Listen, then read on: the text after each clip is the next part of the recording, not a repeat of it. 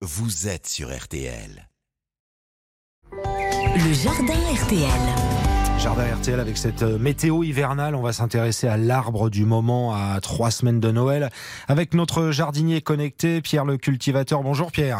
Bonjour Stéphane. C'est ce week-end que ça se passe en général. Hein? Le sapin? Ah Ouais. oui, oui, oui. On l'installe le premier week-end de décembre et souvent on essaye de le garder en forme jusqu'aux fêtes de fin d'année, jusqu'à Noël. Il y a plusieurs écoles. Il y a le sapin en bois artificiel et il y a le sapin naturel. Et aujourd'hui, je vais vous partager quelques astuces pour garder votre sapin naturel en forme pour avoir un magnifique sapin à Noël.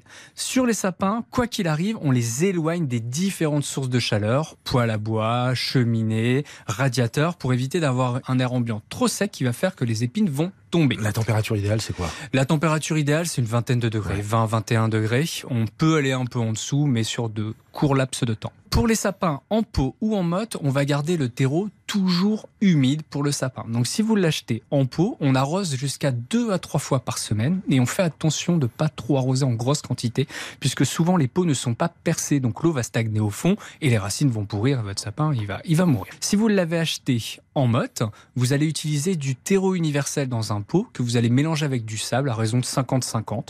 Vous mettez votre sapin dans ce pot, un pot si possible percé ou avec une coupelle en dessous pour évacuer l'excès d'arrosage. On utilise de l'eau à température ambiante et on arrose encore une fois deux à trois fois par semaine. Si vous avez acheté votre sapin coupé, vous allez en rentrant chez vous couper les 2 cm du tronc sur le bas, histoire de rafraîchir un peu la coupe.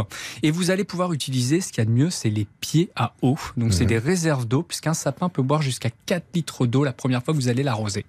Et le mieux, c'est de le mettre dans de l'eau. Et on peut l'arroser un litre, il peut boire jusqu'à un litre d'eau par jour et ça va vous permettre de garder ses épines le plus longtemps. Si vous n'avez pas de pied à eau, on peut utiliser une bûche et on pose cette bûche dans une coupelle d'eau ou dans un seau. Et en fait la bûche va boire l'eau, ça va repartir par microcapillarité dans le sapin et les épines vont rester. Le risque si on n'arrose pas ou si c'est pas assez humide, c'est quoi? C'est qu'ils jaunissent rapidement? Voilà, les épines vont tomber, elles vont finir par jaunir. Il va pencher d'un côté finalement aussi, donc on essaye de faire attention à la décoration, de, de bien l'équilibrer. Mais oui, le risque c'est que toutes les épines tombent et on se retrouve avec un bout de bois au milieu de son salon, c'est pas top. Je suis assez curieux, chez vous, c'est comment? C'est en pot, c'est en mode c'est Alors moi c'est un sapin en bois Ah ouais et j'ai un sapin en pot puisque je suis passionné de plantes vertes, donc j'ai aussi un sapin en pot. Voilà les petites astuces du matin, c'est toujours précieux évidemment concernant le fameux sapin de Noël. C'est signé Pierre le cultivateur, le rendez-vous, vous podcastez, c'est tout simple, vous avez le replay à disposition sur l'appli RTL.